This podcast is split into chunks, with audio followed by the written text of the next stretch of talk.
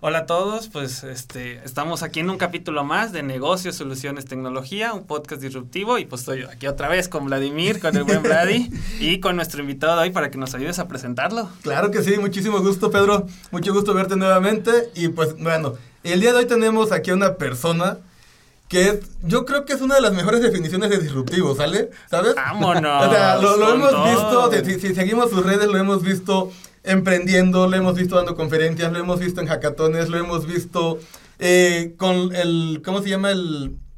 Ah, eh, se me fue el nombre. Lo has visto en todos. O sea, lo- lo- lo he visto Casi, un montón casi. de, en cosas, o sea, todas. tiene pues, negocios, empresas y demás. Y pues bueno, creo que por ahí la gente de, de Guanajuato y de algunas otras partes ya, ya lo ubica y lo conoce con su- solamente ver su cara. Entonces hoy nos acompaña el grandísimo Jorge León. Una personalidad y un gustazo tenerte con nosotros, No, hermano. No, hombre, gracias por la invitación. Yo dije, ay, ¿a poco hago todo eso? ya sé, pero bueno, lo que las redes dicen. sí. Sí, faltó ahí escalar, que me gusta escalar. Ah, bien, bien, trepa- campismo también, Sí, ahí ahí, andamos. este, las caminatas. Las caminatas, senderismo, Sí. eh, trepacerros, todo eso también. Sí, fíjate sí, que sí. eso es importante porque siempre todos los invitados pues nos dicen como sus todo lo que hacen, pero también nos gusta saber como qué actividades afuera de la Claro. industria hacen, Sí, ¿no? sí. Porque Sí. la gente pues dice, "No, este es un tema muy formal", pero no, pues también la gente convive, tenemos cosas, vida ¿no? social. Sí, Entonces, somos este, humanos y, y experimentamos cosas nuevas. Que aparte, ¿sabes que Hay una frase, ya estoy como entrando en polémica, que es muy popular y luego es como de, estudia mientras otros te van de fiesta y duerme, mien- digo, trabaja mientras otros, duermen, y no sé qué, Ajá, para sí, que... Y te- es como que siento que estas frases te hacen creer que no debes de tener como vida 24/7. social, es como Ujú. 24 Tú trabajando y estudiando y ya trabajando. estuvo. Y no es cierto, o sea, todas las personas que hemos invitado, que son personas muy chingonas, siempre tienen como esas actividades en tu vida personal que dices, oye, qué padre, Claro. veo tus fotos de estado y digo, hey, este lugar está hermoso y está a 10 minutos de León, no sabía. O sea, Exacto. Eso, está, eso está Entonces, genial, eso está muy chido. Eso está, está muy padre, la verdad, de, de, de que nos comentes, bueno, eso, eso que haces extra. Y pues bueno, primero vamos a inicializar con el tema de que, ¿cómo defines tú todo lo que haces? Porque es tanta información, Sí. o sea, veo que tienes la parte de empresas, de ASCA, de que has generado marcas, que has generado este el tema de Distrito 106. Sí, Entonces, dinos así como en un abstracto, ¿qué, qué es lo, lo que te resumiría? Sí, pues bueno, eh, como lo, lo comentaban, eh, yo me catalogo como pues una persona inquieta que siempre trata de estar creando nuevas cosas, tanto en lo profesional como en lo personal y como bien lo decíamos, no podemos encasillarnos en una actividad y decir, pues soy empresario, emprendedor y mi vida va a ser esto, no. O sea, hace cuatro años que aprendí a nadar, yo no sabía nadar. Hace un año que inicié senderismo, yo no había trepado, o sea, se había ido a, a cerros y a camping, pero ya subir un nevado, un nevado de Colima, pues hice el- este año el primero.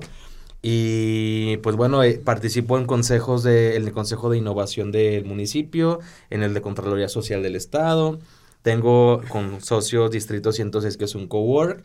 Y, y todo eso lo cobija una empresa que ya tenemos casi nueve años, que se llama Asca México Que somos una, yo lo defino como integradora de startups, porque integramos procesos de incubación y aceleración y trabajamos para gobierno programas, porque luego a veces en- era el tema de que decíamos, bueno, somos incubadora, luego aceleradora, pero luego también hacemos programas educativos, luego también hacemos vento hackatones, o sea, somos empresa de logística, o sea, que era muy complicado autodefinirnos, pero Sí. pues nos hemos ido como encontrando en nuestra, en nuestra definición poco a poco.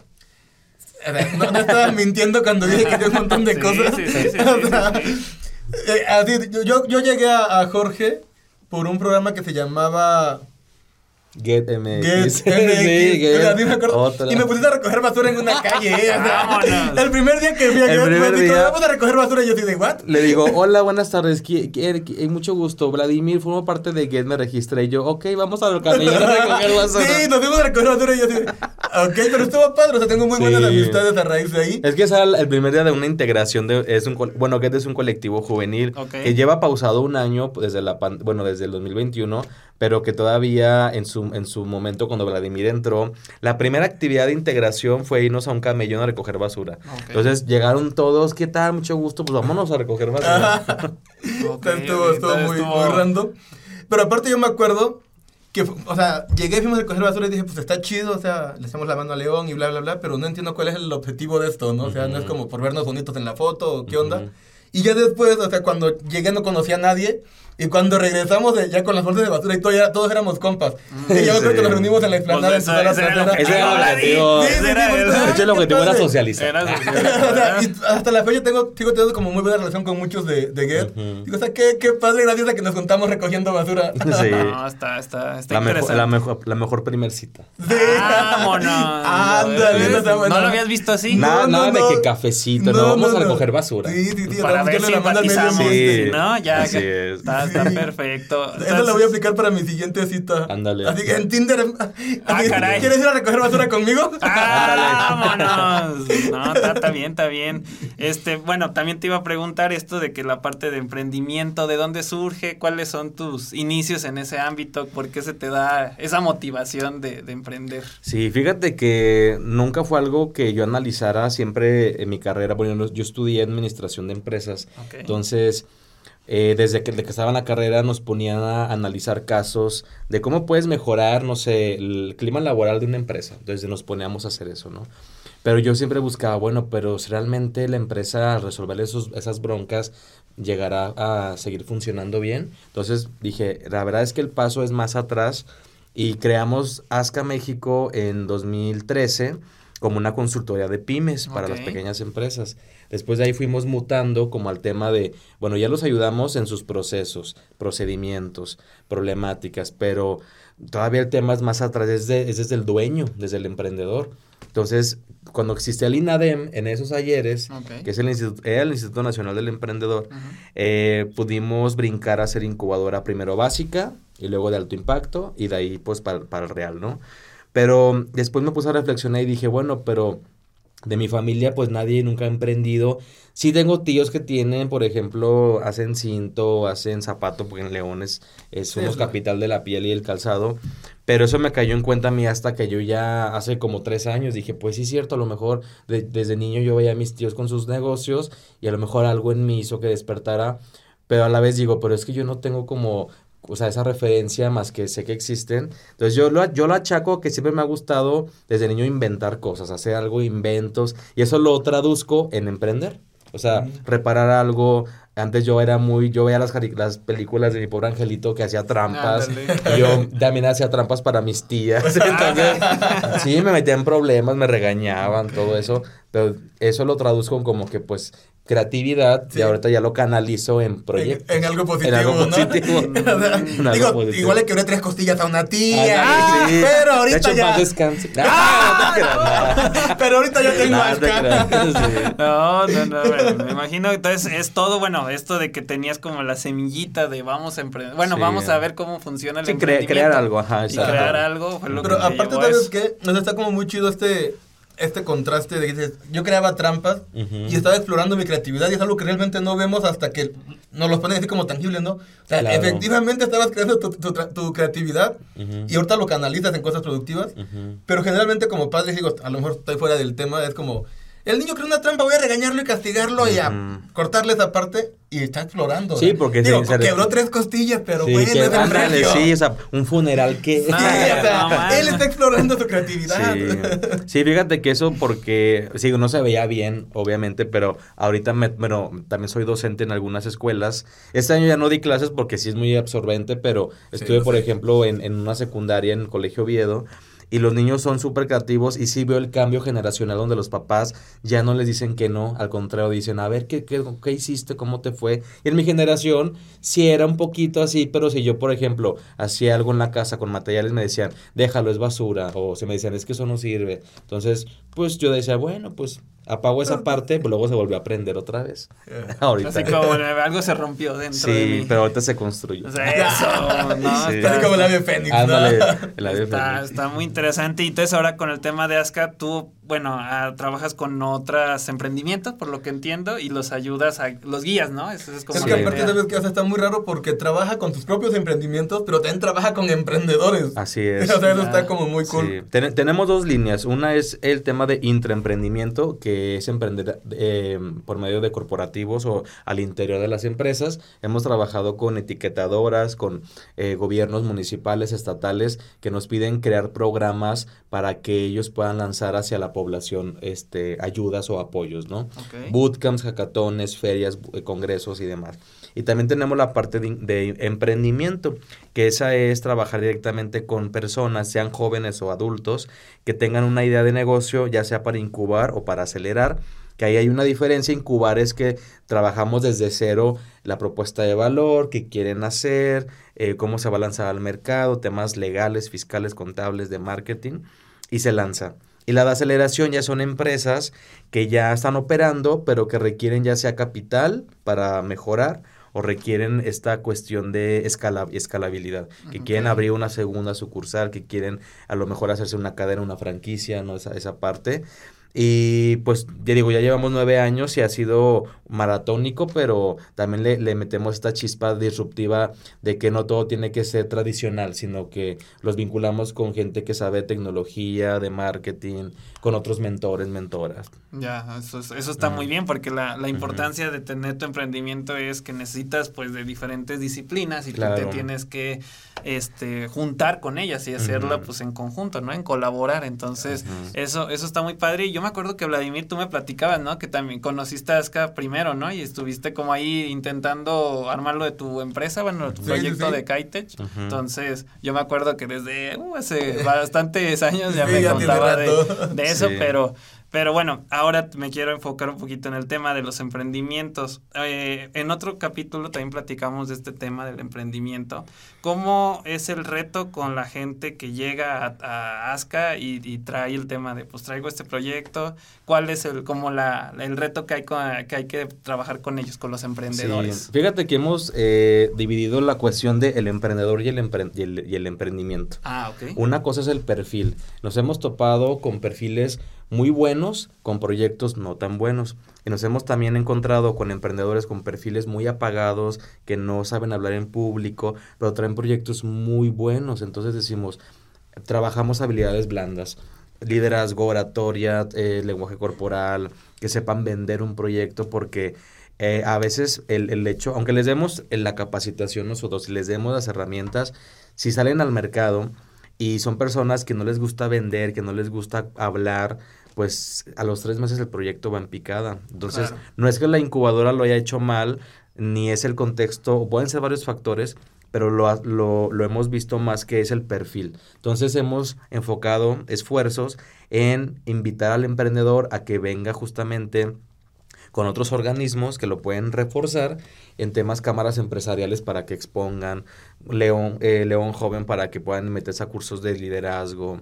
Eh, si tenemos nosotros oferta, les damos la oferta gratuita de, de opciones, porque lo que queremos es que se cumpla el perfil idóneo con el proyecto idóneo para que se puedan hacer un buen match y estén realmente operando, porque sabemos que la tasa de deserción de proyectos es muy elevada, porque precisamente falla el, el perfil a veces del, del emprendedor. Ok, Y bueno, también contextos de economía actual, el tema de la inflación, o sea, son varios, pero es, es un poco más el perfil. Ok, entonces los ayudan, vamos a decir, con, bueno, lo que requiera el emprendedor para, pues, ver cómo avanza su proyecto, su emprendimiento, ¿no? Y Sí. si no, pues, ver el emprendimiento, si también tiene ahí algún detalle, ver cómo se puede solucionar, ¿no? Y fíjate que hace poquito eh, hice un TikTok donde acuñé el término de emprendedor 360, que es Ok. aquel emprendedor que le sabe la tecnología, pero también le sabe al, al tema financiero, pero también le gusta hacer ejercicio, pero también se toma sus cheves. Entonces digo, tiene que ser un perfil multi, multidiverso Ajá. que le sepa todo y que esté al tiro, porque eso es ser un emprendedor. No solamente es el que hace el business plan y el plan de negocio, Claro.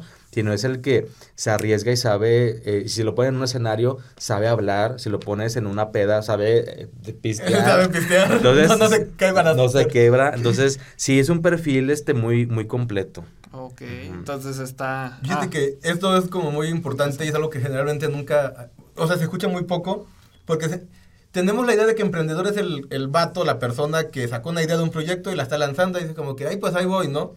Pero muchas veces como emprendedores es como de, es mi proyecto y es mi idea y yo soy el de ventas, yo soy el de compras, yo soy el desarrollador, yo soy el todo, ¿no? Ujú.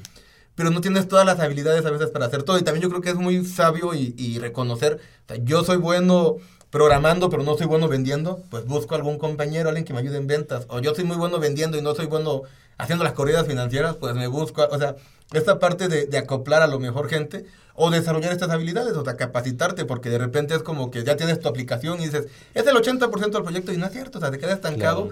Porque nos faltan estas habilidades para poder llevarlo a, la cima, tal cual. También sabes qué pasa que nos hemos este consumido por referentes que están a todo lo que da, que a veces no son los ideales, digo, se respeta, pero si tú lleg- si tú abres TikTok o, o Instagram y ves a un güey de barba con saco que te está diciendo es que emprender es estar en un Ferrari, pues también te llegas a frustrar al no llegar a ese nivel. Entonces, yo para, para mí lo que nosotros eh, como empresa hemos eh, concebido es que el em- emprender es una eh, es un es un es un estilo de vida. Entonces, tú puedes emprender eh, tu forma de ser, un viaje, una dieta, tu boda, lo que quieras, siempre y cuando lo hagas de la manera correcta. Si quieres emprender en el ámbito eh, empresarial, ahí sí ya nos vamos a meter, ahora sí a, escru- a escrutinear tu modelo de negocio, tu propuesta de valor. Pero para mí emprender es aquel que tiene las habilidades de hacer algo y hacerlo bien. O sea, así. O Así sea, de eso, sencillo. eso es lo, es lo principal, vamos a decirlo porque así. si puedes hacer eso, lo puedes hacer bien en lo empresarial, en lo familiar, en, lo, en la salud, o sea, en, en el amor, lo que tú quieras. Escucha muy romántico, pero es que es la verdad. Sí, sí, o sea, no puedes emprender en, lo empresarial y en lo demás estar mal. O sea, se De ve, muy, se ve muy raro. Sí, sí, sí. Yo soy un exitoso, pero mi casa está hecho un desmadre. Exacto. O sea, tienes que estar como que equilibrado a todo. Por eso yo digo que es una razón de... Es un estilo de vida. Sí, sí, es Ya, cierto. eso, eso, eso sí, es totalmente cierto. Y ahora, con el tema de los emprendimientos, eh, bueno, como es como el podcast es un poquito hacia el tema tecnológico, ¿tú cómo has visto el tema de los emprendimientos tecnológicos? No sé en qué porcentaje te han llegado, qué, cuáles son como las necesidades principales que llega un emprendedor con ese, ese área, ¿no? De, de tecnología. Sí. Mira, definitivamente es algo, es un chip que va incrustado en todos los tipos de proyectos. Y hace rato estaba eh, viendo un esquema que agregaba el tech, bueno, eso ya lo sabemos, el tech a todas las variables. Por ejemplo, AgTech de agro, el FinTech, que es la madrina de todas, que empezó primero el FinTech. Después está el PropTech, que es de las propiedades, el EdTech de educación, el. HealthTech de salud, o sea, el tech ya está en todo. Entonces, sí nos han llegado proyectos de tecnología y aunque sean de tecnología, a veces lo que, lo que nos pasa es que el emprendedor, como es muy bueno en la tecnología, la, la parte que le hace falta justamente es el modelo de negocio. A veces nos han llegado proyectos que nos dicen, es que ya tenemos el desarrollo. Le digo, bueno, ¿y tienes ya el modelo de negocio?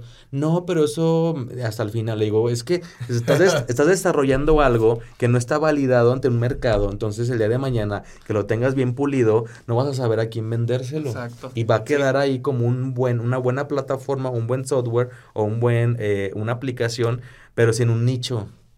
Sí, Sin sí, un sí. nicho a quien vendérselo. Digo, si tiene que ir equiparado, a la, o sea, a la par. Vas, vas validando el mercado, vas generando tus costos, su estructura financiera y vas desarrollando. Porque, o pasa al revés, que desarrollan un modelo de negocio y dejan el, desarro- eh, el desarrollo eh, de software hasta el final y ya no tienen recursos, ya no saben a quién pedirle o, o tienen que levantar capital.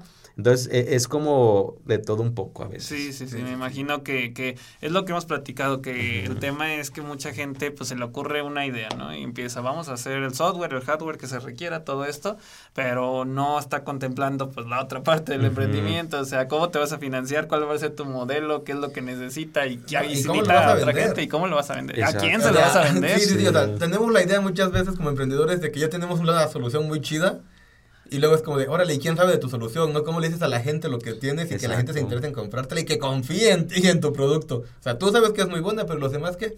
Fíjate que hace poco, como dijo la, la, eh, la otra invitada, no voy a decir nombres. Ah. Pero hace poco, unos muy buenos amigos, que ellos son buenísimos en lo que hacen, es desarrollan tecnología, me decían, queremos aplicar una convocatoria, ya tenemos el desarrollo, pero nos hace falta el modelo de negocio. Y yo dije, ah, caray, pero entonces, ¿cómo- ¿por qué lo crearon? O sea, ¿cuál fue la inspiración para crear? Es que desde hace años nosotros nos gusta, nos gusta cierta actividad y como para nosotros es importante eso, hicimos una aplicación que resuelve nuestro problema.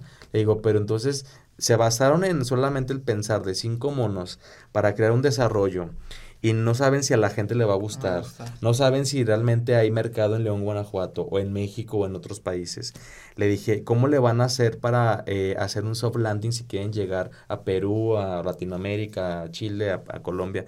Me dicen, es que eso lo vamos a, a, a trabajar, des-", y siempre dicen después, después. Digo, es que no, o sea, tienen que desde ahorita que ir viendo cómo van a vender el proyecto, cómo se va a financiar, cuál va a ser la operación. Digo, yo sé que ustedes son cracks en el desarrollo, digo, pero no dejen de lado esta parte porque si no, eh, es igual de importante que, que el desarrollo. O sea, imagínate, lo tienes ahí muy padre y todo, pero se va a quedar empolvado porque nada más lo van a usar ustedes cinco, ¿no?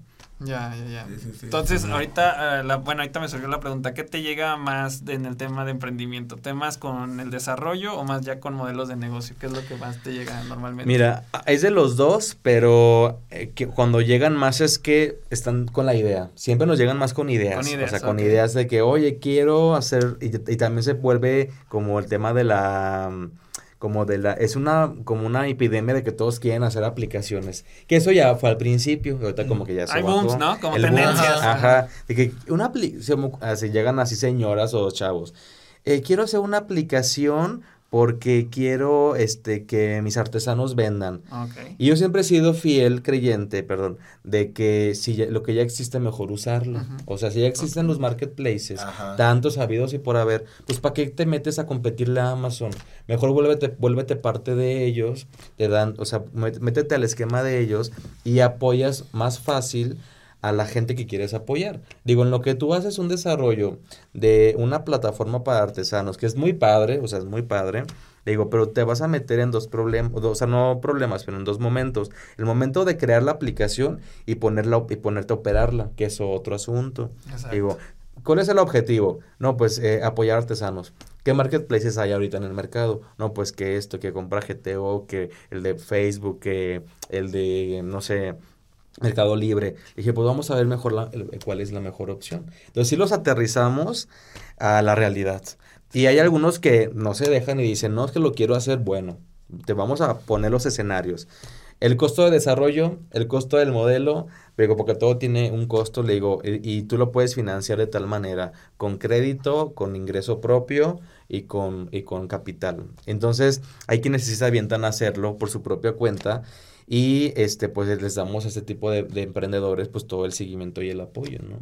Sí. Pero sí tratamos de ser muy realistas con ellos. No les, no les queremos vender mentiras.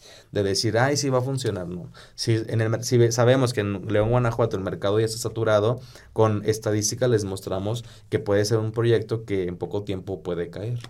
Ya, eso, eso, eso está muy bien, porque realmente es, yo también estoy de acuerdo con tu punto de que si ya está la tecnología, ¿para qué le vas a competir a algo que ya está bien establecido? A menos que tenga una ventaja competitiva. claro. Un valor Eso, agregado muy eso es lo que tiene que decirte, oye, pues sí, mi idea es tan buena que con esa ventaja competitiva, pues puedo hacerle Claro. competencia o, o puedo ponerme en un nicho, ¿no? Me puedo poner en algún producto que yo tenga, pues venderlo de manera este fácil, ¿no? Entonces, Y fíjate como- que también complementando, eh, los, los enseñamos a que vendan historias a través del storytelling.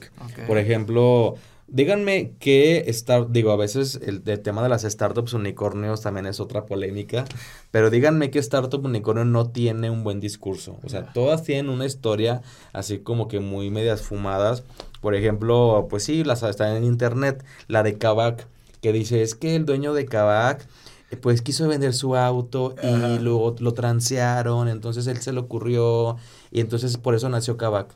O sea, eso es un guion que se fue pensado para venderse así. O el de Apple, ¿no? Que el de Apple es empezaron en un garage. Ajá, en un. Pero es que eso son las historias que pues, venden, ¿sabes? O sea, la gente sí está como muy eh, empatizada con, con... O sea, empatiza desde los sentimientos. Y voy a contar una historia así que no tiene mucho contexto, pero es tal cual. Pero se hace para vender, Ajá. para que la gente lo compre y diga, ay, qué padre, vamos a comprar. Sí, ándale. Sí, o sea. Te- tengo un amigo, ya sí voy a poner la referencia del OnlyFans. ya, ya me estaba tardando. tengo un amigo que un día me dice, oye, güey, quiero abrir mi OnlyFans. Tú que le sabes a, o sea, tú que le mueves a la, a la tecnología, ¿cómo le hago Y yo? Así de, güey, o sea, yo estoy en otra área, pero vamos a investigar, ¿sabes? Entonces le digo, mira, yo creo que tienes que hacer primero publicidad y bla, bla, bla. Entonces voy a empezar con mi Twitter y empiezo con su Twitter a subir fotos y fotos y fotos. Y eran fotos explícitas y no tan explícitas. Aparte, el, el chavo es este coach y entrenador de Guillén y está como toneado y demás. Y nomás no despegaba y no despegaba. Y de repente un día creo que andaba como deprimido y puso un estado, o sea, una foto muy sugestiva y decía algo así como de, ay, es que estoy triste, quiero un abrazo y no sé qué. Pum. Y se Pum. fue para arriba. O sea, Sí. así. Y luego, o sea, todos los demás posts eran así. Y yo creo que una semana subió así, pero en tranquiliza. Y ahorita ya está vendiendo contenido y... Pero ese Y yo quiero mi tocó una comisión. fibra, pues, o sea, Claro. tocó un sentimiento a la Sí, gente sí, y dijo, sí. ah, vamos a darle... O sea, pero aparte, o sea, se me hace muy raro. Porque estamos hablando que es una plataforma de morbo, o sea, netamente eh, sexual, si queremos verlo. Pero cómo también estaba, o sea, cómo esta parte de tocar una fibra sensible lo hizo despegar y dices, Sí. no, no hay un match, pero sí es lo que vende. Es que hay que vender sin vender. Ajá. O sea, tienes que vender sin ser eh, literal. O sea, eh, por ejemplo, el chavo a lo mejor dice, eh, voy a poner algo que nada que ver con mi, que no haga match mi foto con, el texto y le funciona. Sí, o sea, aplicó la de, Ajá. qué bien se me ve el cabello y enséñala, Ándale, ándale. sí. Sí, sí, no, es que él no enseñaba el cabello. No, está... Sí, como qué bonitos pectorales. Ándale. O sea, sabemos que para vender hay, hay técnica y hay la manera Sí. de llegar, ¿no? y lo hemos visto también en reality shows que yo los recomiendo únicamente para co- como entretenimiento, como Shark Tank y demás, pero no los recomiendo como una Ah, guía. Luego se haga como idea, ¿no? De, Sí, ah, porque la verdad hay que ser honestos, los reality shows son mitad realidad, mitad show. Son por eso se llaman así. Y hay algunos que sí se la creen y dicen, ay, ¿a poco sí?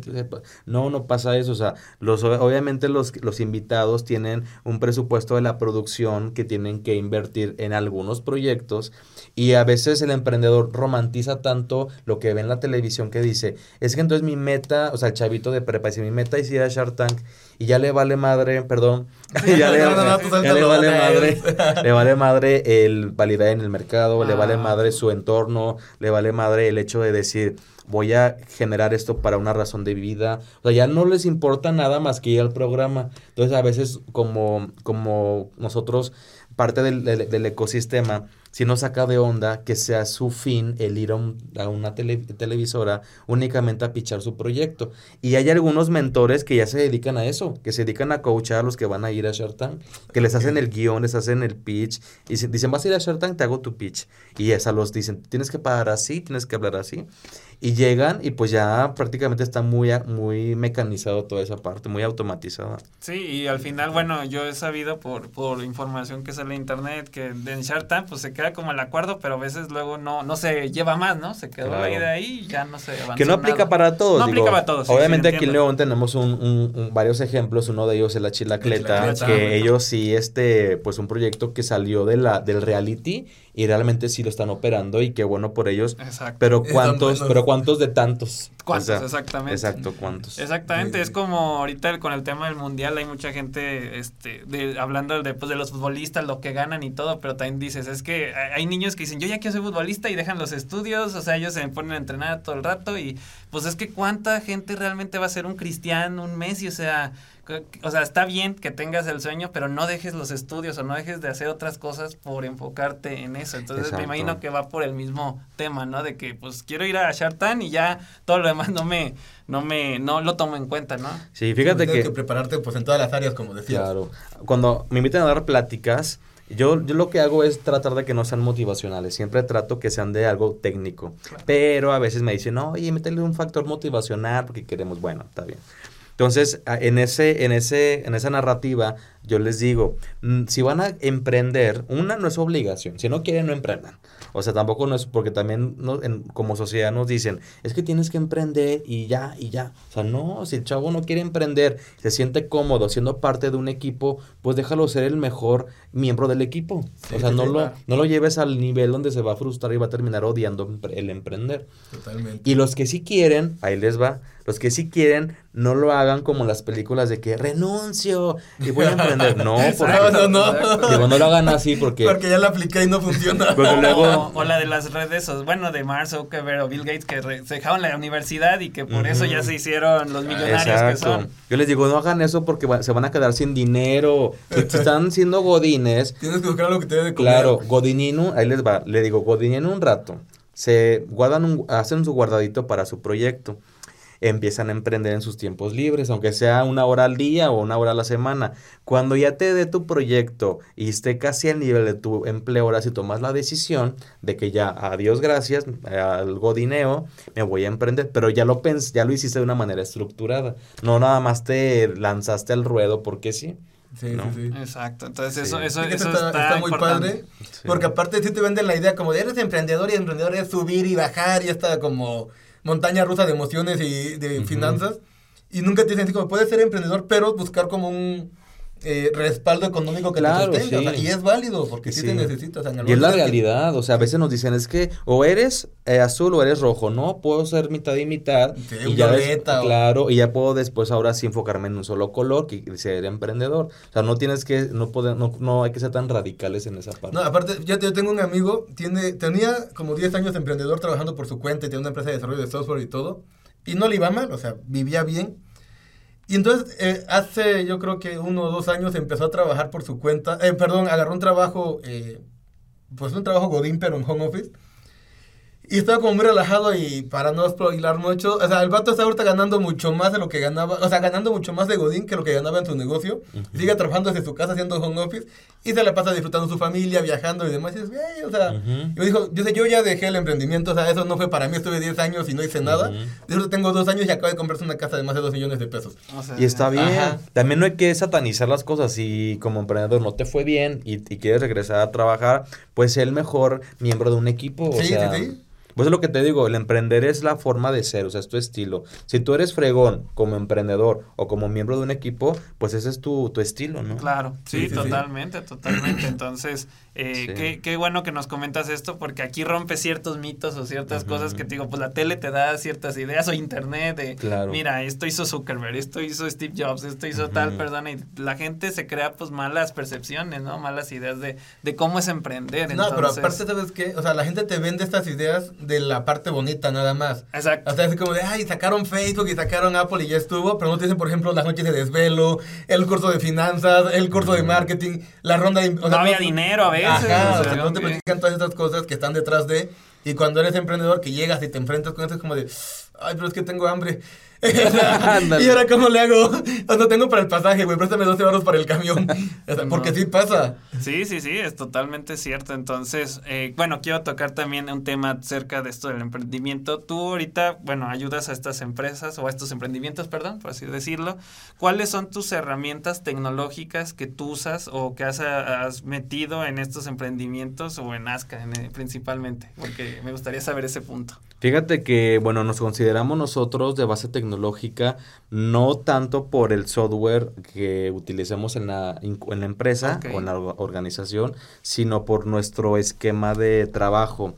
¿Por qué? Porque tenemos eh, indicadores de, medimos a través de indicadores, eh, tenemos un, un regi- tenemos eh, un control de datos de a quién le vendemos, eh, quiénes son nuestros clientes, y con esa data interpretamos, perdón, organizamos, traducimos, graficamos, interpretamos y tomamos decisiones. Entonces, nuestro esquema está basado en un modelo de, de uso de datos, pero herramientas tecnológicas pues son de todas, desde usar Discord cuando hacemos hackatones virtuales hasta usar este por ejemplo, softwares para que los chicos que quieran programar empiecen a programar a través, por ejemplo, en, en Scratch, cuando hacemos talleres para Sí, sí, programación en bloque. O sea, usamos todo lo que está a disposición, que es freemium, premium, gratis, con cobro, todo, Todo. Lo, lo utilizamos. Sí pedimos referencias a expertos como, por ejemplo, Vladimir, Nancy, este Jesús Guzmán, varios que son mentores en Nazca México.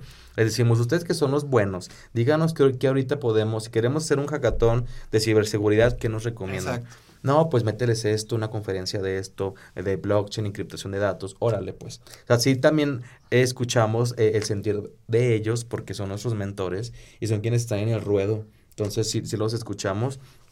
Y también, eh, por ejemplo, hace dos años, en plena pandemia, abrimos un cowork. Ok. O sea, no se nos ocurrió en la pandemia, fue antes, pero pues llegó la pandemia, ya teníamos medio lugar remodelado, no pudimos echar para atrás la, la remodelación.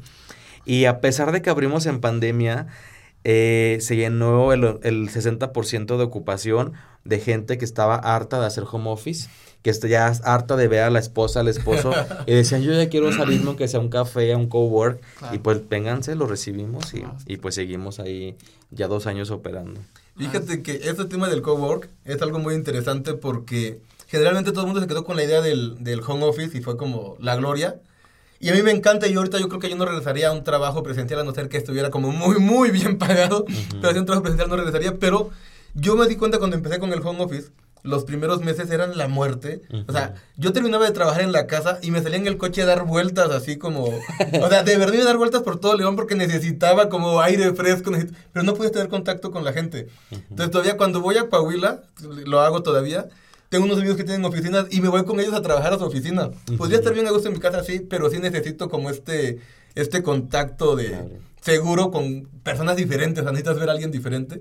Entonces el cowork que, que crearon en este punto de media pandemia estuvo como muy padre porque dio esa, esa eh, apertura, ¿no? Como ese respiro. Así como, Sí. ah. O sea, ahorita yo amo el home office porque puedo, no sé, me voy a la playa y trabajo desde la playa sin ningún tema, me voy a donde yo quiero, me le he pasado viajando y digo, va, sea, está chido, pero cuando estás enterrado en tu casa 24/7 y no puedes salir, o sea, no es bonito, o sea, sí es como, ah, no manches. Es, algo y so- claro, y sobre todo, por ejemplo, para, e- para aquellas personas que dicen, bueno, eh, eh, sí, sí tengo que hacer home office, pero para mi proyecto requiere una dirección fiscal, también tenemos las oficinas virtuales. O sea, Mm. tratamos de adaptarnos a los nichos de mercado, a la- a las, a la- al sentir de la gente. Y hemos estado como fluctuando en gente que llega, gente que renta seis meses, gente que, que se va, pero eso es el cowork, o sea, es, una, es una dinámica de para que estén las instalaciones, úsenlas y bueno, pues este nos adaptamos al tipo de cliente. Sí, porque también ahorita que sí, que se habla de una de las cosas eh, también que a mí me ha pasado es que, por ejemplo, puedo estar en home office, pero el cliente quiere una cita presencial, ¿no? Ahorita que ya no estamos con estas restricciones, entonces pues dices un cowork, o sea, es lo que, lo que puede servir para tener ahí al cliente, mostrarle Claro. el trabajo, el proyecto y que ya él se sienta más a gusto. Claro. Entonces esa, esa es otra, otra de las maneras que yo he visto que se ha usado mucho el, el cowork, o sea, ha tenido ese tipo de interacción para, para No, socializar y aparte, también. ¿sabes qué? Algo que se me hizo muy interesante de este cowork, cuando me lo presentaste, que fui a, Ujú. a- a tu local, no habían abierto, estaban en diseño todavía. Sí. Y a- íbamos entrando y me dijo, dice, güey, quiero que, eh, que lo veas para que me digas qué podemos hacer con tecnología. O sea, Y ya entras a la puerta y dice, aquí es una camarita, aquí no sé qué, o sea, ¿qué podemos hacer con tecnología? O sea, está muy padre ese punto porque dices, en un cowork que son unas oficinas, digo, no, no de mérito ni nada, pero o sea, son dos oficinas, tres puertas y ya estuvo. Entonces, ¿por qué quieres como meter algo de tecnología? Pero eso habla del compromiso que tiene de seguir tal cual innovando y tener como Claro. su valor agregado tecnológico, ¿sabes? O sea, esa base tecnológica Sí, que menciona. Que ahí sigue pendiente ese tema Ahí también sigue. para, para- para actualizarlo, porque lo que buscamos es eso, o sea, mezclar tema tecnológico con el tema físico. Ajá, o sea, la experiencia. Para que la experiencia del usuario pues sea la mejor y desde que llegue diga, ah, cale, o sea, puedo ingresar con mi código a la una de la mañana porque soy miembro activo y, o sea, entre más tuneado esté, mucho mejor. ¿no? Sí, sí, sí. O sea, Ay. es- y la, la experiencia que se vive, que yo creo que sería un valor eh, agregado en el tema tecnológico. Y, y hago, o sea, lo, lo resalto porque aparentemente no tendría una relación un cowork que son oficinas con algo de tecnología. ¿Para qué? Pero realmente sí hay como mucho. Y eh, esta experiencia, no sé, que cuando yo llegue me diga, hola Vladimir, bienvenido, es como de, ay caray, sabe mi nombre la, la casa, ¿no? Sea, ¿qué onda? sí. Entonces eso está, está padre. Y aparte nos queda claro que estás como muy comprometido con la tecnología. O sea, yo creo que es la primera, eh, bueno, en Ashka, es la- el, el primer lugar que yo he visto donde a los emprendedores les dan como una clase de cómo emprender con tecnología. O sea, Ah, cómo empezar ok. a incursionar con tecnología. Desde ahorita me tocó hace Como una semana. como una semana Sí. justamente yo dar este, este, este tema. Sí. Decirle, o sea, recopila, eh, recopila datos, bla, bla, para que en tres años, cuando ya estás como, pases de ser emprendedor a ser un em- mini empresario, Entonces eh, ya puedas como beneficiarte de, Claro. de estas cosas, ¿no? Que generalmente dejamos de lado y más como emprendedores es como, ahorita quiero que funcione, quiero generar dinero y ya estuvo. Dices, pues sí, güey, pero pues mira, también anota esto, saca aquello y en dos años ya vas a tener como un valor agregado adelante de tu competencia, ¿no? De los emprendedores, entonces eso está como muy, muy cool porque tiene como este valor extra y muy Sí. futurista hacia las nuevas empresas. Es que, ¿sabes que A raíz de la pandemia nos dimos cuenta que si no agregábamos ese tipo de información a los procesos de incubación o aceleración, el día de mañana que llegara otra pandemia, los íbamos a dejar eh, a, a la deriva. Sí. Entonces dijimos, tenemos que hacer saber al emprendedor las opciones que tiene. Si quiere trabajarlo de manera física, adelante. Si lo quiere eh, digitalizar, que sepa cómo hacerlo y cómo llevarlo al siguiente nivel para que que cuando llegue una pandemia, pues siga operando y no cierre, no baje cortina, Claro. sino siga trabajando. Entonces, eso ha sido un beneficio. Lo- bueno, Así lo ves es. como un beneficio de que, pues, al estar digitalizado, muchos de los procesos tal vez no son físicos, entonces puedes este, maniobrar mejor, ¿no? Y hay no- algunos que dicen, oye, de verdad no sabía que podía yo este, implementar ese tipo de herramientas tecnológicas. Es que precisamente te, te damos la información para que tú vayas determinando qué es lo que mejor le conviene a tu Sí. proyecto, ¿no? Y Totalmente. tú, vas a- tú, por ejemplo, nos apoyas en esa parte. También les metemos un, un curso de, bueno, una, una mentoría de prototipado de proyectos, de marketing digital, para que pues entre más dotados estén, pues estén más preparados, ¿no? Excelente, ¿no? Está, está, está muy bien porque creo que eso es importante. Pues todas estas herramientas que tú les das a los emprendedores, yo creo que va a servir. O sea, realmente les va a dar un beneficio. Entonces, eso, bueno, eso es a lo que iba. ¿Tú cuáles has visto que son los beneficios eh, cuando un emprendedor utiliza tecnología o ya tiene su emprendimiento tecnológico? Eh, sí, ¿cómo, ¿cómo ves esa situación del tema de, de- del beneficio que, que al final pues tiene que haber, ¿no? Para poder Sí, emprender. pues el principal de todos es que están eh, sistematizando sus procesos, que están eh, obteniendo datos de a quienes les venden, de sus clientes, de, de ellos mismos, y que eso les ayuda a tomar decisiones. O sea, hay negocios que lamentablemente el tema de, de organización de datos está muy mal. O sea, que les preguntas, oye, a ver, muéstrame tus eh, datos en cuestión de, de perfil de usuario. No lo tienen. Eh, bueno, muéstrame entonces un índice de, de ventas. Tienen nada más cuánto ganaron por día o por mes. Entonces, no saben este, cuál es su media, cuál es su punto de equilibrio. Entonces, el tema tecnológico entra mucho en juego porque les damos herramientas, softwares o, formas o herramientas de outsourcing para que ellos puedan justamente eh, recopilar toda esa información, traducirla y tomar decisiones. Hay algunos otros que, por ejemplo, son ventas en línea y pues ahí entran con el tema de los marketplaces. Hay otros que, que se dedican a la parte de desarrollo eh, de software y pues están trabajando sus propios desarrollos para poder lanzar al mercado su producto. Que es la mayoría son, son servicios, ¿no? Son servicios, son intangibles, ¿no? Y hay algunos otros que pues se van con lo básico, que es tener este pues sus redes sociales, que eso pues casi la mayoría lo tenemos, pero sí va variando dependiendo del tipo de proyecto. De. Inclusive los que son de agro, ellos, por ejemplo, que son los que eh, he visto que meten un poco más de tecnología, sensores para medir el, el nivel de nutrición de la tierra, el tema de... de Humedad, sol, humedad y temperatura. demás y demás. Por ejemplo, lo- los, que man- los que construyen drones que, bueno, ya están, pero los, lo- los refuerzan para que puedan cargar tantos litros de fertilizante y puedan este, peinar toda una hectárea. Y eso también van, van mapeando, eh, el piloto mapeando qué, qué rutas ya están preestablecidas para que inclusive los, ya el piloto ya no esté, simplemente el dron siga la ruta. Entonces, desde e- ellos hasta los que mm, únicamente están con, con su laptop, ¿no? Claro, De sí, todo, o sea, hay de todo. hay de todo Sí. tipo, pero mira, lo importante es que, bueno, como tú dices, sistematizan su, su, tec- su proceso Sí. y creo que lo que dices es muy importante, obtener datos y que los puedan organizar para la toma de decisiones, que eso es una parte fundamental, o sea, una Claro. empresa que no sabe qué hacer con esos datos contra una que sabe tomar decisiones Sí. con esos datos es un cambio este sustancial, sí, ¿no? sí, o sea, los beneficios que pueden tener y los resultados que a van a ser como muy, muy fuertes. Pero, oye, Jorge, yo tengo una, una pregunta para ti. Ujú. O sea, yo veo que estás muy metido en el tema tecnológico, pero tal cual no es, no, o sea, no eres tecnólogo. O sea, tú estás en otra área, eres administrador y bla, bla, bla, pero eh, tienes como muchas bases. Entiendo que esta parte de, de la visión de la eh, tecnología, pues te la has dado porque estudias, has viajado, eh, te actualizas y demás y sabes cómo hacia dónde van las tendencias y está Ujú. muy padre, porque no todos lo hacemos. Entonces, eh, pero ¿cuál fue como tu momento de quiebre donde dijiste, o qué- cuál, cuál fue el punto donde tú dijiste, espérate, güey, o sea, yo creo que tengo que meter tecnología en todo lo que hago, hasta en mi cowork, porque para allá van las cosas. O sea, ¿qué fue el- ese detonante en ti?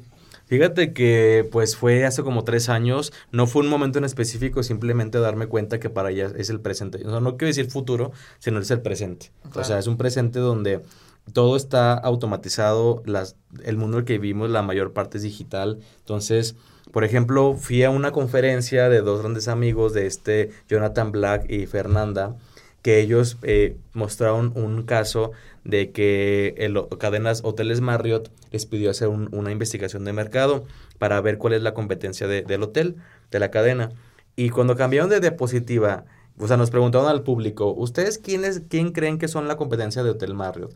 Y todos, pues no sabemos, Airbnb, no, ninguna de esas. Cambia de diapositiva y dice, eso es Spotify. Y todos así, ¿qué? Entonces empezó a explicar y dijo, ¿saben que Spotify, una, tiene el mejor control de datos de los usuarios que cualquier otra plataforma, que Apple Music, que Deezer, que no sé quién? Dos, ellos están en un momento de diversificación donde con todo el capital que han acumulado de los usuarios, de las cuentas premium y de, los de las regalías de los artistas, están creando, ya, ya crearon los estadios y los centros de convenciones eh, como el Pepsi Center y así de Spotify. Y la segunda tirada es crear ahora una cadena de hoteles donde los artistas y los propios usuarios puedan hospedarse previo a los conciertos. Entonces ya están esponsoreando centros de convenciones, los propios conciertos. Ahora, ¿dónde se van a quedar? Entonces, eso para hoteles Mario y cualquier cadena es como que te mueven el tapete porque dices, ¿cómo llegamos al nivel que una plataforma se diversificó tanto que ya es mi competencia? O sea, si te quedas pensando. Entonces ellos decían aguas con los Spotify de todo el mundo porque el día que menos te lo esperes va a llegar alguien y, si tú si el que menos pensabas puede ser tu competencia. Sí, totalmente. Aparte, ¿sabes qué? Está muy, muy fuerte esto por, por el... Pero aparte... Te lo resumí muy así, muy a grandes rasgos. sí, sí, sí, pero o sea, aparte revela el tema de la importancia de datos, ¿sabes? O sea, una plataforma que solamente se encarga de, de, de reproducir música y empieza a tener datos de la, de la gente, de la banda. Dice, oye, pues también nuestro negocio está como en los estadios y en estos eventos, lugares de eventos. Pues oye, pues si ya hay eventos, si ya hay estadios, necesitamos que la gente se hospede. Entonces hay que meterla ahí porque ahí tenemos, o sea, un nicho de oportunidad. Y al rato a lo mejor van a hacer restaurantes para los hoteles, y al rato van a, vuelos, no sé, ¿no? O sea, pero como el tener datos, que es como una de las cosas importantes, desde, por simple que sea, yo solamente vendo música, pero tengo datos y después, bueno, oye, los datos me dicen que ahora le invierta al Pepsi Center. Y si tienes la lana para hacerlo, pues un estudio de mercado y lo lanzas. Sí, sí, sí, y ya después tienes el Pepsi Center y dices, oye, los datos me dicen que ahora le meta al hotel, güey, y vamos. Sí, Entonces, imagínate, los, los, las empresas tradicionales se quedan así de que, híjole, o sea, ahora mi competencia no es ni el Airbnb, sino es, son estos güeyes. Que tienen datos. Que tienen datos y que lo saben usar a su favor entonces, e, e, ese tipo de momentos a mí me crasharon y dije, tengo que meter en todos los procesos temas tecnológicos también para mi vida personal. Yo soy mucho de usar gadgets, de usar este, plataformas, estar todo el tiempo. Me considero muy pragmático, todo lo subo a redes. Hace una semana, más, más de media semana, y semana y media, por primera vez en la vida sufrí un hackeo. Nunca lo había ah, sufrido. Tú sí sabes. me hackearon el WhatsApp. Intenté por todos los medios, este, pues resolverlo y no lo pude y sí me sentí frustrado y leí que a nivel global ese fin de semana se hackearon más de 500 millones de cuentas de Argentina, de Europa, de México. Me tocó perder, nunca había sido hackeado. Entonces, con más razón, digo, tengo que seguirme preparando y de hecho me voy a meter a un curso de programación, para, o sea, programación en Python para principiantes. Yo no soy ni tecnólogo ni programador, pero sí quiero empezarme a meter en esos ámbitos. Digo, me considero como tecnólogo, no de profesión, pero sí como de closet porque me gusta, pero a veces no puedo ponerme esa bandera porque digo, no soy ingeniero, soy licenciado en administración de empresas. pero te gusta, o sea, pero está padre, incursiones, y aparte te digo, o sea, yo lo que sí veo desde desde eh, mi perspectiva y lo que conozco y lo que veo de ti, es que siempre buscas la forma de incluir tecnología y aparte está muy chido porque llega un punto donde, y creo que eres el mejor ejemplo de eso, no hace falta saber desarrollarla. O sea, no necesitas tú ser el experto programador en Python o en R o en C. O sea, necesitas tener las ganas de implementarla y beneficiarte de la tecnología y después dices, hey, Pedro Pérez, necesito que vengas y me hagas algo con estos datos. No sé qué, pero dame valor de aquí porque yo quiero seguir invirtiendo, o quiero dejar de perder, o quiero optimizar ventas, o quiero ver dónde abro mi otro cowork, no sé, aquí tienes datos y dame algo. Sí, a veces uno no tiene que ser el que desarrolla. Simplemente si te vuelves puente entre las partes, dices, pues las conectas. Y si soy bueno en eso, pues me enfoco, ¿no? Totalmente. Sí, sí, sí. De todo mundo, aparte de, de, la programación, si la quieres estudiar, pues lo que va a pasar es que se te va a abrir la mente en ese, en ese ámbito, ¿no? Ya cuando alguien te diga, no, pues hice esto, eh, o, tengo una idea basada en cierta cosa, pues es, no, pues esto, esto te lo puede hacer la programación, la digitalización, la automatización de cosas, ¿no? Entonces te sirve pues para que tú tengas una visión más amplia de esa área. Sí, y aparte porque mira, creo que también es importante siempre uno estar evolucionando. Entonces, digo, ¿por qué no aprender a programar? Aparte, eh, hace poco leía, no me acuerdo el autor que mencionaba, citaba, el nuevo analfabetismo es no saber programar. Entonces yo decía, no, o sea, no me puedo quedar atrás. y la espinita, y entonces digo, pues al menos un lenguaje básico que me aviente, y si me late, pues voy escalando, o sea, pues se trata de eso. Oye, pero o sea, me, me, queda como la, la intriga. ¿Cómo fue, estoy cambiando un poquito de tema, muy drástico, cómo fue tu experiencia con el hackeo de tu WhatsApp? O sea, es un ah. tema que está muy de moda y que hemos oído mucho en redes. Pero, o sea, ¿cómo fue desde el proceso, desde el primer mensajito? La, o sea, ¿cómo? Sí, ahí les va la historia atrás. Ándale, story time. ¿Qué creen, chavos? ¿Cómo hackearon mi WhatsApp? Sí, paso uno. No. Pues estaba en un evento de emprendimiento, justamente fue el sábado 26 de noviembre. Estaba en un evento donde se conectaron bueno, estaban muchos jóvenes y yo estaba de juez. Entonces, justamente a las dos y media eh, de la tarde me llegó un mensaje de texto y me dice, tu código de, verificación de WhatsApp es tal. Eh, y yo pues me saqué de onda y sí me medio asusté, pero yo seguí escuchando los proyectos y de repente me dice, tú, llega otro mensaje de texto, tu cuenta, tu cuenta está siendo registrada en un nuevo dispositivo. Y no en ese momento me salí al baño y entré a WhatsApp y cuando entré, me como si desde cero entrara, eh, registra tu número. Uh, ya, y yo dije, no, no, no. Sí, dije, no, ya, dije, bueno, lo voy a meter, 477, bla. Y me dice, pon tu NIP, de, tu, pon tu verificación de dos pasos. Yo nunca la había activado. Entonces, si me la está pidiendo, es porque, alguien el otro ya lo, activó. Entonces, puse un, un NIP que yo recordaba, pero no era la verificación. Y pues me dice, es, er, es erróneo abrí mi compu y el de la compu también me, me, sacó. Entonces empecé, una amiga, ahí era un evento de, de, tecnología de creativos, le dije a una amiga, oye, ayúdame, le marcó a sus amigos, pasó esto, no puede entrar Jorge, eh, inclusive hasta les dije a los organizadores, no saben ellos ni qué hacer, dice, no, pero ¿qué, qué pasó? Empecé a googlear y eran notas de dos horas, de tres horas, que a nivel global se habían hackeado 500 millones de cuentas y fueron vendidas pues a cibercriminales. Sí, ya para el uso que ellos quisieran. Te elimino y te bloqueo. Ah, sí. Luego al rato, te vendo esto. No, y ahí les va lo peor, pues eso fue el sábado. El domingo, este, pues ya sin línea, solo por Messenger, avisé a mis contactos.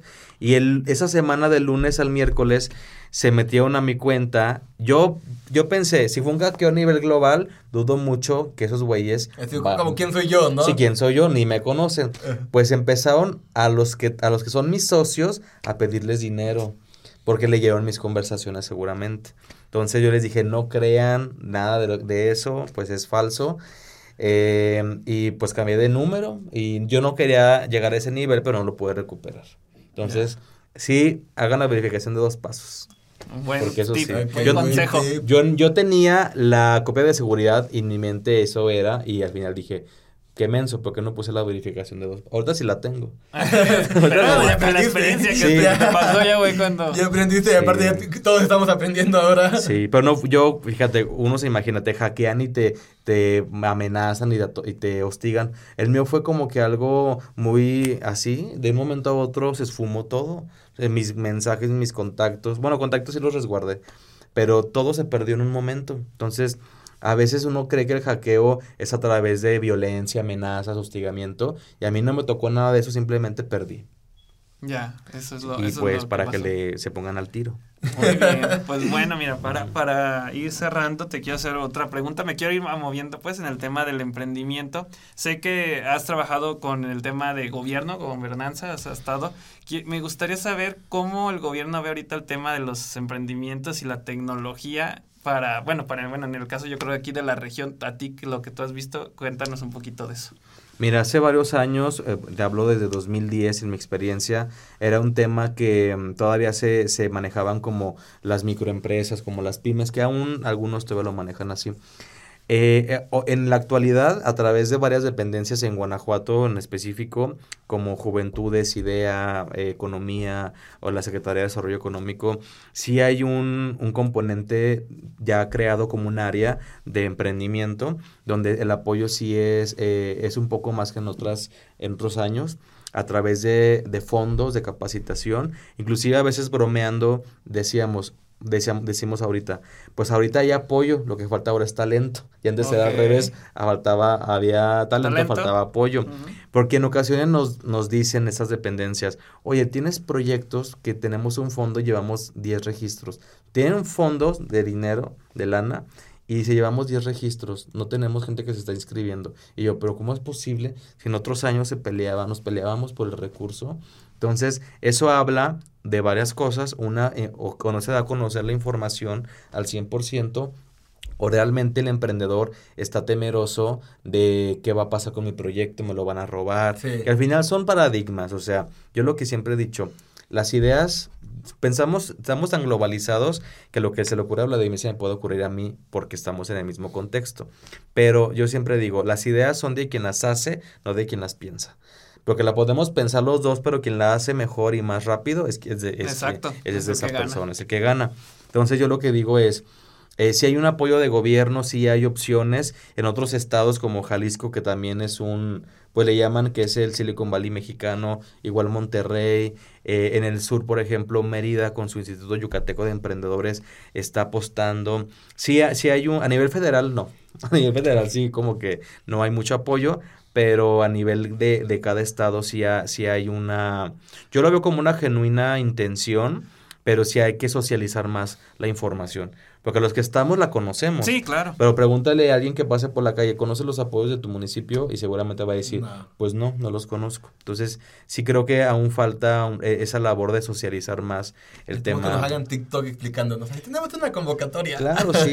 Sí. Yo, y yo creo que también las propias dependencias se han de alguna manera eh, apostado también ellos por la tecnología. Ahorita nos presentó, yo formo parte del Consejo de, de Emprendimiento del municipio y nos presentaron una, una, un proyecto donde a través de, bueno, ya existe, se llama León Digital. Claro. Y de hecho el bot se llama Leo, aquí en León. Tú le puedes escribir a Leo y te da opciones de cómo pagar servicios básicos para que la gente del- Ujú. de, las comunidades no tenga que trasladarse hasta, hasta la zona metropolitana para pagar el predial o la luz o el agua. Pero aún hay muchas cosas que pulirse. Imagínate que el otro día platicábamos, ¿qué pasa si a un niño en, en, no sé, en Duarte le pica un alacrán?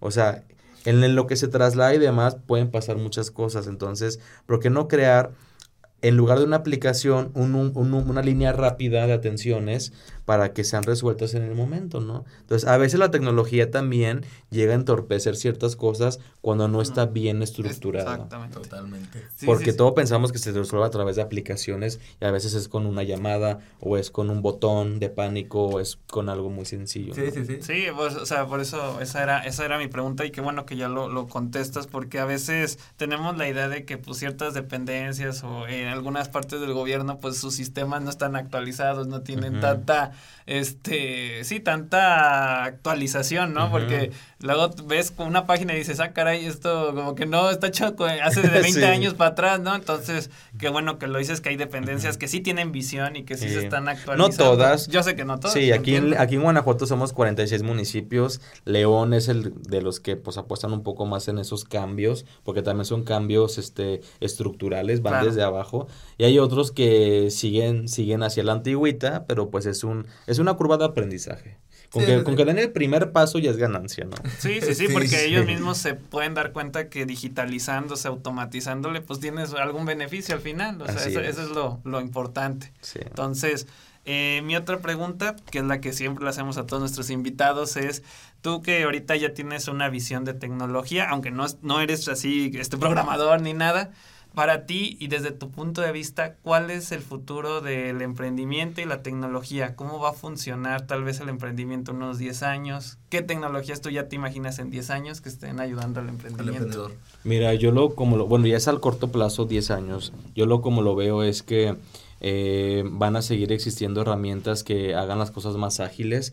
Ahorita, por ejemplo, hay un trend que es el de Lensa, el de la este... eh, no sé si Ah, de las imágenes. de las imágenes con inteligencia artificial. De hecho, yo ayer subí las mías y se- ahí, Ah, a mí, a mí- ahí me, ahí me apareció como que un superhéroe. A otros les pone que son este como otro tipo de Yo personajes. no lo he querido hacer, me da miedo parecer villano. Entonces a mí me puso como astronauta, como superhéroe y dije, bueno, pues al menos. Pero ¿a qué voy con esto? Que eh, hu- hubo un debate entre los diseñadores gráficos que ya traían su pleito con Canva porque decían, es que Canva prostituye este al diseñador gráfico. Pues es que pues es el presente, o sea, no puedes ir contra Canva, puede ser tu argumento, se respeta, pero si llega algo que automatiza y hace las cosas más fáciles, la gente lo va a usar Sí. por simplicidad. Ahora sí, si lo quieren usar para algo profesional, ahí sí ya podemos debatir, porque pues no es lo mejor. Sí tendrías que ir con un diseñador que te haga algo pro, pero sí lo puedes usar para cuestiones didácticas o a lo mejor para un borrador o para un lanzamiento previo, ¿no? Entonces, él lo pasa lo mismo con el emprendimiento. Yo creo que el presente y el futuro va en que van a crear herramientas y sí lo veo real de que a lo mejor las incubadoras pasamos, yo no lo veo como de desaparecer, sino evolucionar. Por ejemplo, hace poco estábamos en un curso donde decían, las incuba donde nos están planteando un esquema interesante, que las incubadoras y aceleradoras pasaremos a ser un venture studio. ¿Qué qué quiere decir esto? Que seremos un núcleo para en lugar de, de- de capacitar para crear proyectos, es capacitar para que levanten capital. Porque sabemos que la mayoría de las personas van en un, en un giro autodidacta. Entonces se meten a YouTube, ven tutoriales, se meten a cursos y entienden ya. Entonces la incubadora, en lugar de que esté incubando el proyecto, te va a ayudar ahora al levantamiento de capital, ¿no? Entonces es la evolución. O sea, yo no lo había visto así, yo, yo decía, pues es que mejor lo mando con el inversionista y listo. Entonces, no, si, si, si tú ya sabes que tu servicio puede ser reemplazado por eh, los tutoriales o por el youtuber o por la, una plataforma como Platzi o demás, vete al siguiente nivel. Entonces yo lo veo que para allá va el tema de la capacitación. Sí, Sí. siempre se va a requerir el, la- el humano que, Claro. que interactúe. Eso es muy importante. Siempre se va a sí, necesitar, pero siendo realistas, estamos en un mundo lleno de información, entonces yo creo que el siguiente nivel es también volvernos curadores de la información, el que tú puedas curar un artículo, a lo mejor actualizarlo a- al, al contexto actual, porque hay información que ya también es muy obsoleta. Entonces, eso yo lo veo como, como el presente y el futuro. Sí, totalmente. Y yo con Vlad lo hemos platicado que, por ejemplo, para nuestra área, bueno, yo como soy desarrollador de software, eh, ahorita ya hay inteligencia artificial que pues te pueden sacar código, ¿no? Programar, se pueden programar ciertas rutinas, pero lo que dijiste es muy importante, hay que, ah, va a haber personas que tal vez no lo van a programar, pero tienen que ser eh, revisores, tienen que ver la calidad de lo que se está entregando, porque Sí. pues ellos, bueno, el, el sistema en sí pues te da la respuesta, pero tú tienes que saber si eso es de buena calidad y si se puede implementar como lo está programando. Entonces, Totalmente. hay un cambio, hay un cambio y va a pasar en todas las áreas donde se esté implementando tecnología. Vamos a cambiar, vamos a ir de puesto, pero pues vamos a necesitar siempre del Ujú. humano para, para estar este, guiándolo, ¿no? A, a los sistemas. Fíjate que hace, hace un año el MIT sacó una lista de los retos después de, después post-COVID y uno de los retos era el tema de moderación, que el trabajo del moderador va a ser todavía mucho más extenso porque como ya está creado mucho de lo que hoy existe, ahora va a ser cómo lo moderas, cómo lo filtras, cómo lo curas, cómo curas ciertos textos. Entonces eso es, eh, eso es yo creo que la evolución de la persona que antes los creaba, que ahora es este la revisión, la revisión. Totalmente. Entonces, estoy de acuerdo con tu punto de vista porque sí, o sea, es para lo que creo que vamos, es uno de los de las este vértices a donde va y, y estoy ahí completamente, te digo, en todas las áreas va a. suceder algo así de que no es que se van a acabar los trabajos, por ejemplo, el tema de los diseñadores ya lo habías platicado Vlad y yo, o sea, hay como que resistencia y miedos de la gente, pero bueno, estamos para dar a entender que pues no es de que se vaya a morir el empleo mañana, ya no va a haber, Claro. sino que el humano mismo hasta cambia de, de cosas, ¿no? Hoy puedo estar haciendo desarrollo y mañana, no sé, puedo estar vendiendo otra cosa, ¿no? Claro. Entonces, pues todo va a cambiar y la tecnología pues se va a ir guiando con lo que nosotros le queremos dar, ¿no? De, de funcionalidad. Claro. Entonces, Vladi, pues no sé si tú tienes algo más que preguntarle. No, por mi parte todo clarísimo, Jorge. Muy bien. No me queda más que agradecer tu, tu asistencia y tu tiempo de espera, mi estimado. Porque misión esperada. Ah. No, está... Sea, yo, yo creo que ya nos va a quemar ahorita en redes. ¿no? Sí, no. No, muchísimas No, pues, gracias, gracias por, por estar con nosotros, por compartir con la banda pues todo el conocimiento de, No, Yo creo que no fue todo, bueno, obviamente no fue todo porque estás en muchísimas cosas, pero pues muchas gracias como por estos tips, estos consejos y esa com- eh, compartir pues un poco de, del día a día de lo que haces, ¿no? Y pues despertar a la banda para que siga como incursionando en estos temas. Sí. Por mi parte, pues no, sería, No. sería todo, no sé. No sé si tienes algo más para no, cerrar. pues más bien a ustedes, gracias. La, la verdad me la pasé muy a gusto y creo que sí me desahogué de varias cositas también. este es el lugar. Aquí, aquí, Sí. aquí es para desahogarte y lo Sí. que... Y no, pues a la gente que, que sigue eh, este programa y el podcast, pues también eh, saber que esto, eh, un servidor siempre está tratando de, de cada día actualizarse, de aprender nuevas cosas. Y saben que ASCA México y Distrito 106 y todo lo que venga siempre eh, se crea en función de, de, ser útil para los usuarios. Entonces, pues, si tienen un proyecto o algo, pues escríbanme o a través de ellos dos, de, de Vladi. Y pues a la orden, muy agradecido de, de que me hayan invitado. No, pues No, muchas gracias. placer, mi eh, tú viniste y también que gracias por todo lo que nos contaste, que como siempre lo digo en cada episodio, nos sirve al público, bueno, o a, a las personas con las que estamos llegando, nos han dado retroalimentación y dicen, ah, está padre lo que comentan, lo que llevan, y pues nos llevamos algo, de algo nos tenemos que llevar de todo lo Exactamente. Aparte, nosotros vamos como almacenando y almacenando y almacenando conocimiento y a través de las vivencias de ustedes. Entonces, esto está como muy, muy genial. No, hombre, muchas, pues, muchas gracias gracias, a por ustedes. compartir. Muy bien, A pues. Y pues, a seguir disrumpiéndola. así Así es, es. y A muchas gracias a todos. Nos estamos viendo en la próxima. Bye. Ay. Esta es una producción realizada en el Makerspace de León Joven. Tú también descubre, imagina y crea. Sé un maker. www.leonjoven.gov.mx